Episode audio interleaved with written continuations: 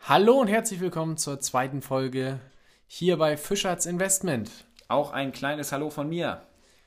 Wir sitzen wieder nebeneinander. Wir sind wieder beide in Hamburg und können zusammen aufnehmen. Das Ganze ist jetzt wieder ein bisschen leichter dann als letzte Woche über die Entfernung. Und verbessert hoffentlich auch die Qualität natürlich. Das auf jeden Fall. Ich rausche jetzt nicht mehr so. Wir haben gleich für euch erstmal eine kleine Ankündigung. Und zwar kommen unsere Folgen ab jetzt immer freitags. Wir ähm, schaffen das einfach besser, am Donnerstagabend aufzunehmen und haben dann auch ein bisschen mehr Zeit über die Woche, Themen zusammenzusammeln, die wir hier ähm, dann erzählen können. Ja, passt uns einfach besser und äh, das ist ja für euch auch kein Nachteil, dass ihr dann am Freitag unsere Folgen hört. genau so ist das. Da hast du sehr schön gesagt.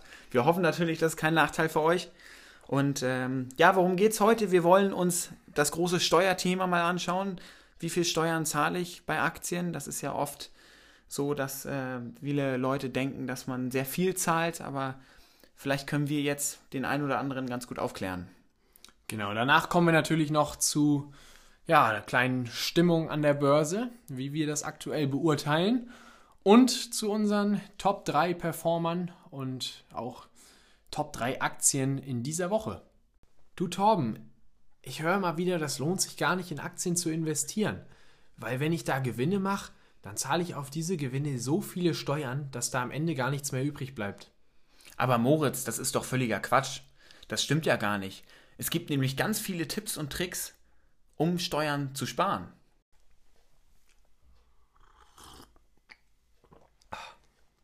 Sag mal, trinkst du da wieder Bacardi Cola oder was ist das jetzt hier?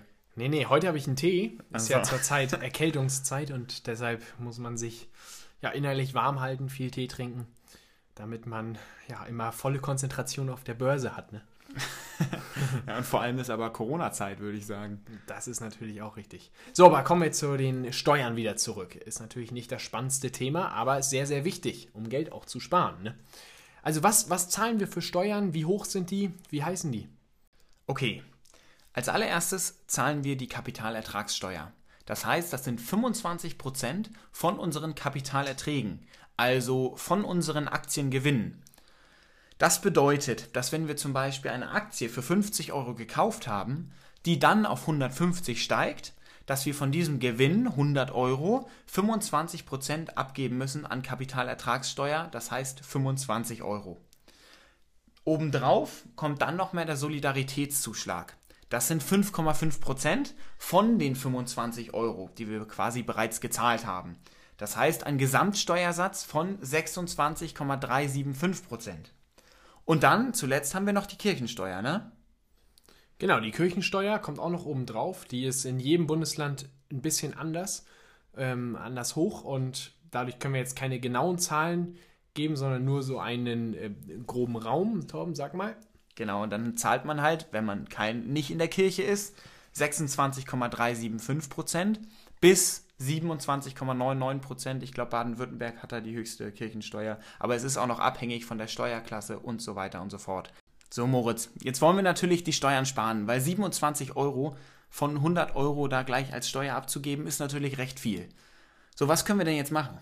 Ja, ganz klar, Steuern hinterziehen. Nein, Spaß. Na, aber wir haben ja den Freistellungsauftrag zum Beispiel. Das stimmt. Freistellungsauftrag hat jede Person, kann man bei seinem Broker hinterlegen. Das hört sich jetzt nach ordentlich Papierkram wieder an und ordentlich kompliziert. Aber in Wirklichkeit sind das wirklich nur ein paar Klicks. Also wir legen den online, hinterlegen wir den, das dauert zwei Minuten. Und man hat dadurch 801 Euro Gewinne aus Aktien pro Jahr steuerfrei. Das heißt, auf diese ersten 801 Euro Gewinn im Jahr zahle ich keinen einzigen Cent Steuern. Und das ist schon eine ganze Menge, weil gerade wir als junge Menschen haben ja keine riesigen Depots und 800 Euro im Jahr sind ja schon recht viel Gewinn. Und dann würden wir also dadurch gar keinen einzigen Cent Steuern zahlen. Wenn ihr natürlich als Ehepaar ein gemeinsames Depot führt, könnt ihr den Freistellungsauftrag sogar auf 1602 Euro einstellen. Also einfach das Doppelte, weil ihr ja ein gemeinsames Depot habt. Pro Person 801 Euro steuerfreie, steuerfreien Betrag. Genau. So, und ganz interessant ist auch, wenn ihr das jetzt nicht einstellt, dann zieht der Broker automatisch diese 27% ein an Steuern von euren Gewinnen. Das heißt, ihr habt vielleicht auf eurem Gesamtkonto am Anfang da dann ähm, diese 150 Euro stehen, verkauft das dann, denkt, okay, jetzt habe ich meine 150 Euro im, äh, auf dem normalen Konto, aber dann kommt der böse Trugschluss und ihr habt plötzlich nur noch 125 Euro drauf und wundert euch, wo diese, na 124, wo diese 26, 27 Euro geblieben sind. So, das macht der Broker automatisch. Wenn ihr diesen Freistellungsauftrag nicht eingestellt habt. Das hattest du doch auch mal, oder Torben? Da hast du dich doch ordentlich gewundert. Da kam doch gar nicht mehr so viel Geld an, für dass du eigentlich die Aktien verkauft hast. Genau, und das Schlimme ist ja, dass man das Geld erst wieder in der Steuererklärung zurückbekommt. Das heißt, das Geld kann man nicht wieder reinvestieren in irgendwelche Aktien. Und das kann halt, wenn man mehr Gewinne gemacht hat, schon mal irgendwie ähm, ja, recht viel sein, was dann irgendwie einen ärgert. Also wichtig, Freistellungsauftrag einstellen, das ist wirklich nicht viel Arbeit und ja, lohnt sich. So, und was passiert jetzt, wenn wir über die 801 Euro Freistellungsbetrag kommen? Ja, dann ist das natürlich wieder so, dass der Broker uns automatisch die entsprechende Steuer abzieht und wir uns das erst wieder über die Steuererklärung zurückholen können. Eventuell, ne? Eventuell, je nachdem, wie viel Einkommen wir dann haben. Aber ich glaube, dazu machen wir nochmal eine extra Folge, weil dieses Steuerthema ist recht interessant.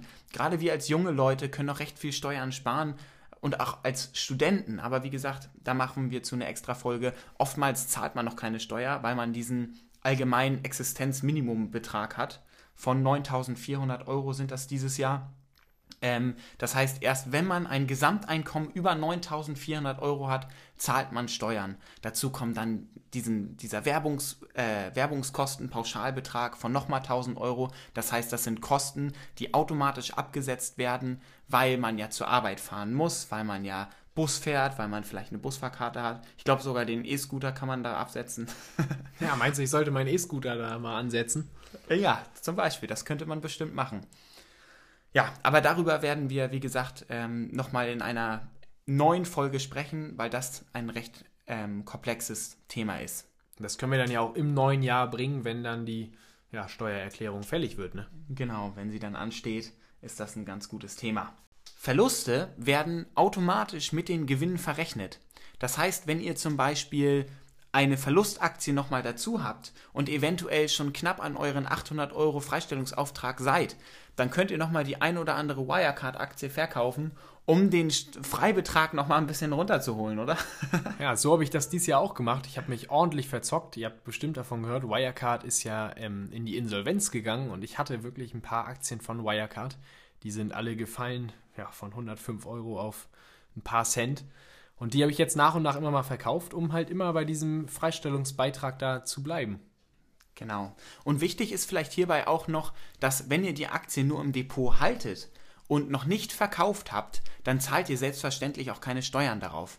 Das heißt, erst wenn eine Aktie realisiert wird, ob mit Verlust oder ob mit Gewinn, erst dann zahlt man halt Steuern oder entsprechend wird das dann halt angerechnet. So, Moritz, und vielleicht noch, um das Thema abzuschließen, wozu brauchen wir diese blöde Steuer eigentlich? Ja, ja, ich weiß schon, jeder ärgert sich immer über die Steuern, die man zahlt. Kann ich auch irgendwo verstehen, ich ärgere mich natürlich auch, aber man muss sich auch wirklich mal klar machen, wofür das verwendet wird. Also generell die Steuern sind die wichtigste Einnahmequelle des Staates. Ähm, und davon werden dann Ausgaben für das Gemeinwohl finanziert. Also das ist zum Beispiel Bildung, also Schulen, Universitäten, Gesundheit, Verkehrsinfrastruktur, Jobcenter, Arbeitslosengeld, die Bundeswehr wird davon finanziert, Autobahnen, Schienen, sogar der Wetterbericht oder auch ähm, Breitband-Internetausbau, dass wir alle schnelles Internet haben. Sag mal, das liest du doch ab, oder? Nein, das habe ich auswendig gelernt heute noch. Aber das ist, das ist ein guter Reminder. Also das ist wirklich ein guter Reminder, um sich nochmal klar zu machen, wofür das eigentlich ist. So, aber was ich mich gefragt habe, der Solidaritätszuschlag. Wofür ist der Blödsinn? Ich meine, wir zahlen ja bereits die Steuer. Ja, Solidaritätszuschlag, der wurde ja ursprünglich eingeführt, um die Kosten der deutschen Einheit zu decken, also 1991. Um den Osten zu retten. ja, auch der Aufbau Ost war damals ein äh, großes Thema. Ich komme selber, bin selber im Osten auch aufgewachsen, wobei ich mittlerweile dieses Ost-West-Thema ähm, nicht mehr so sehe. Aber ja, können wir eine andere Folge mal drüber machen. Der Solidaritätszuschlag ist aber wirklich ziemlich umstritten, weil äh, viele wissen nicht und es ist auch nicht so ganz klar definiert, wofür der heutzutage noch genutzt wird.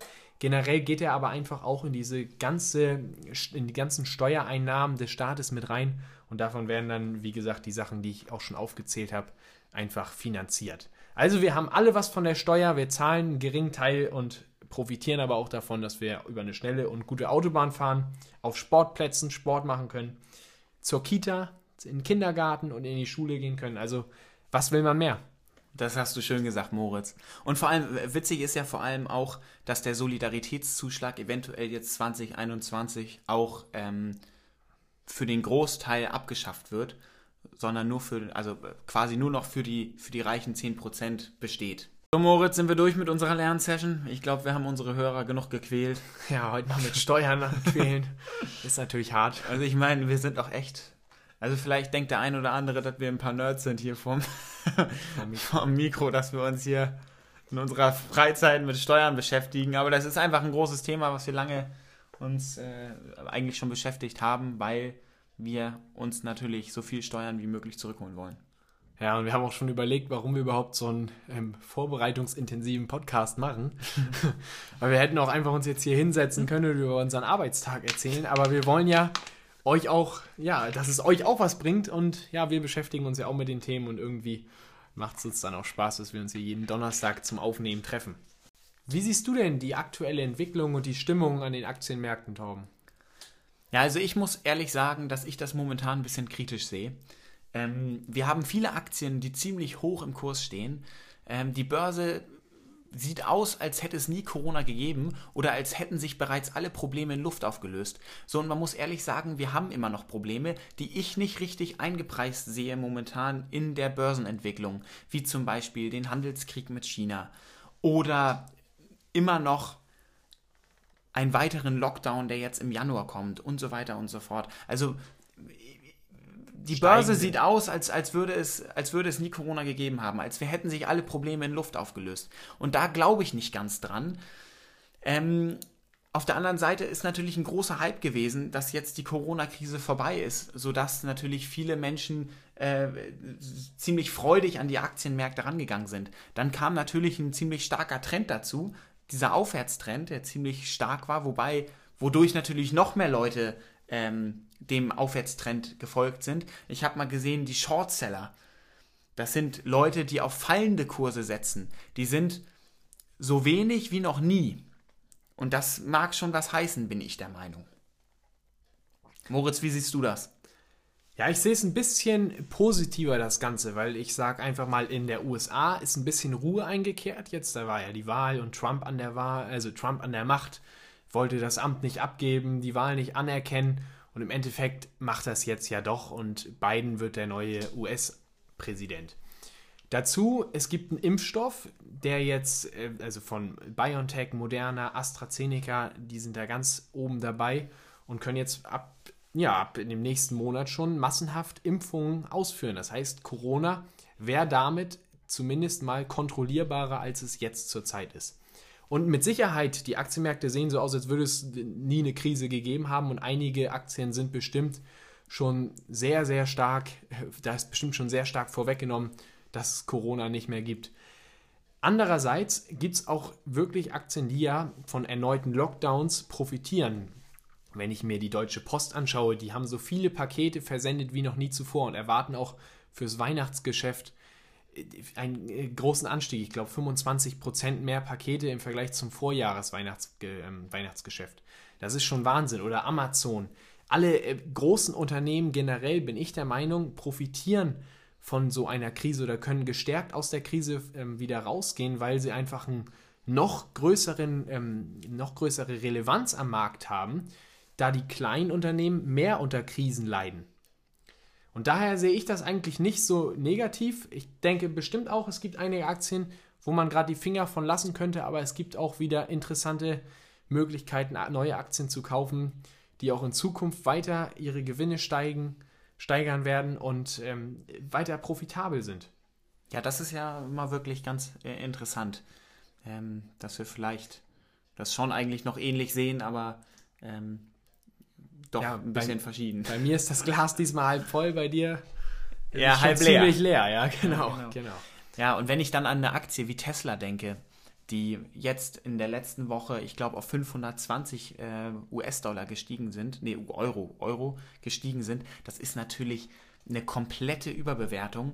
Ähm, die sind in, in dem Moment jetzt fast zehnmal so viel wert wie Daimler, wenn man sich nur den Börsenwert anschaut. Das heißt, die, den Wert der Aktie mal die Anzahl der Aktien, die ausgegeben worden sind. So, und zehnmal so viel wert wie Daimler ist ja eigentlich komplett paradox, weil ähm, Tesla deutlich weniger Autos verkauft hat als Daimler und Daimler viel gefestigter am Markt drin ist. Oder? Das stimmt. Bei Tesla wird halt ganz, ganz äh, doll die Zukunft gehandelt. Die Leute denken halt oder gehen davon aus, dass sich die Autos durchsetzen. Und Tesla macht ja auch wirklich viele innovative Dinge. Also ich sehe ja ganz oft diese Tesla Supercharger, die werden immer mehr verbreitet. Dazu will Tesla ja auch noch ein neues Mittelklasse-Auto ähm, herausbringen und damit dann eigentlich für jedermann äh, schwinglich machen. Aber zehnmal so viel wie Daimler? Also Nein, das ist ist doch Wahnsinn. Ungeträume. Das Das, ist doch Geträume. Deswegen, So, ich und- halte das auch meine Finger von Tesla weg. Mir ist das, mir ist das zu heiß, das Ding. Das ist auch völlig richtig. So, und gleichzeitig haben, hat der Elon Musk das natürlich jetzt recht schlau gemacht. Der ist nämlich mit einer erneuten Marktkapitalisierung ähm, reingegangen, und zwar bei dem höchsten Kurs. Das heißt, dass neue Aktien ausgegeben werden, und zwar zu dem entsprechenden Kurs, der momentan vorherrscht. Das heißt, er hat neue Aktien für insgesamt 5 Milliarden Euro neu ausgegeben, ähm, sodass Leute halt für 5 Milliarden Euro neue Aktien kaufen konnten. Und das ist äh, ja äh, natürlich recht schlau von, von Elon Musk. Das ist aber gleichzeitig auch die zweite Marktkapitalisierung innerhalb von drei Monaten. Und man muss ganz ehrlich sagen, dass solche Marktkapitalisierungen eigentlich eher selten sind. Also äh, das ist schon recht spannend, die Marktsituation momentan zu bewerten, aber auch gleichzeitig eventuell äh, ein bisschen gefährlich für den einen oder anderen Anleger, weil Trends sind natürlich deutlich einfacher zu handeln als Seitwärtsphasen. So, aber wo die Trends diese Woche waren, schauen wir uns an jetzt in den die drei Aktien der Woche. Die erste Aktie der Woche wieder mal moderner, aber das ist auch wirklich Wahnsinn. Diese Woche wieder 13%. Seit November kennt diese Aktie wirklich nur eine Richtung und das ist ja mit dem Turbojet nach oben. Das ist wirklich unglaublich. Die haben natürlich eine große Hoffnung auf den Corona-Impfstoff. In den nächsten Tagen kommt wohl die Entscheidung über die Zulassungsanträge in der EU und in den USA. Und wenn die dann positiv sind, dann kann die flächendeckende Impfung begonnen werden ähm, die Corona-Impfung. Bis Jahresende stellt Moderna rund 20 Millionen Dosen zur Verfügung, was ja schon nicht wenig ist. Und im Quartal 1 2021 sollen es dann 100 Millionen bis 125 Millionen werden. Und später in dem Jahr 2021 sogar bis zu einer Milliarde Impfdosen. Also wirklich wahnsinnig viel. Wenn das jetzt positiv entschieden wird, haben wir eine flächendeckende Impfung. Und ähm, ja, die Aktie steigt und steigt. Wir denken aber, wie auch letzte Woche schon, das ist ein kurzfristiger Trend. Ist fürs, fürs Kurzzeitdepot und zum Spekulieren. 2. Was wir diese Woche natürlich nicht vergessen dürfen, ist der Börsengang von Airbnb, der tatsächlich heute am Donnerstag stattgefunden hat. Ähm, Airbnb ist ein amerikanisches Unternehmen, was eine Online-Plattform anbietet, worüber man äh, private, aber auch gewerbliche Unterkünfte buchen kann, was ein recht innovatives Konzept ist, weswegen die Aktie im ersten Moment natürlich sehr stark nachgefragt wird. Ähm, Börsengang heißt, dass ein Unternehmen erstmalig ähm, Aktien ausgibt, das heißt Anteile von ihrem Unternehmen verkauft. Und wie ich schon gesagt habe, ist ein recht innovatives Konzept, dementsprechend auch besonders nachgefragt. Trotzdem muss man sagen, dass das natürlich ähm, Getroffene waren von der Corona-Krise. Dementsprechend sind wir hier nicht eingestiegen. Interessant war am Anfang, wurde der Börsenkurs, der Einstiegskurs bei 46 bis 52 Dollar gesehen. Dann wurde er erhöht nochmal auf 68 Dollar und inzwischen liegt er bei 150 Dollar ähm, für den Erstkurs, was natürlich ziemlich hoch ist und was bedeuten würde, dass das Unternehmen fast dreimal so viel wert ist wie vor Corona. Der Börsenwert ist dreimal so hoch dann wie der, wie der ähm, Unternehmenswert vor Corona. Und wie gesagt, das sind nun mal ähm, Getroffene von der Corona-Krise, aber auf der anderen Seite natürlich ähm, haben ein innovatives Konzept in der Tourismusbranche. Wir sind nicht eingestiegen, wir warten auf einen Kursfall und hoffen dann vielleicht irgendwann reinzukommen, aber nicht für den Preis. 3. Ein wirklich spannendes Unternehmen ist Microsoft. Microsoft ist US-amerikanisches, weltweit führendes Softwareunternehmen und hat in den letzten fünf Jahren 250 Prozent gemacht. Wahnsinns-Rally. Und da ging es eigentlich auch wirklich nur aufwärts. Microsoft ist sehr, sehr breit aufgestellt. Die haben Betriebssysteme, also Windows zum Beispiel. Die Spielekonsole Xbox gehört dazu. Die Office-Produkte Excel, PowerPoint, Word, die auch jeder kennt. Dann ähm, Microsoft Teams, gerade jetzt zu Corona, immer mehr genutzt, auch von Unternehmen zur Kommunikation aus dem Homeoffice, von Universitäten für Online-Vorlesungen, auch von Schulen für Online-Unterricht. Dann haben die Skype, Skype Videotelefonie kennt auch jeder, und eine sehr, sehr stark wachsende Cloud-Sparte. Die macht mittlerweile rund 30 Prozent des Gesamtumsatzes aus. Letzten Monat ist Microsoft um 5% gefallen. Ich sehe das als wirklich interessante Einstiegschance. Ähm, die sind halt super etabliert im Markt, passen sich an eigentlich alle Entwicklungen der Welt gut an. Und ähm, fast jeder auf der Welt, da würde ich mich jetzt mal aus dem Fenster lehnen, fast jeder von euch nutzt eine Dienstleistung oder wahrscheinlich auch mehrere von Microsoft. Ich habe Microsoft selber in meinem Depot, werde es auch halten und sehe das als Langzeitinvestition und eigentlich als eine Basisaktie in jedem Depot. Ja, damit beenden wir unsere zweite große Folge. Ich hoffe, euch hat es gefallen. Und äh, Moritz, jetzt müssen wir nur noch einen Titel suchen. Was fällt dir da ein? Ja, heute so spontan gar nichts. Ah, hier, wie wär's mit Die Steuer wird nur bei hohem Gewinn teuer? Ja, das gefällt mir. Man merkt, wir sind im Land der Dichter und Denker. genau. Also in diesem Sinne, gute Kurse und bis zur nächsten Woche. Fischer.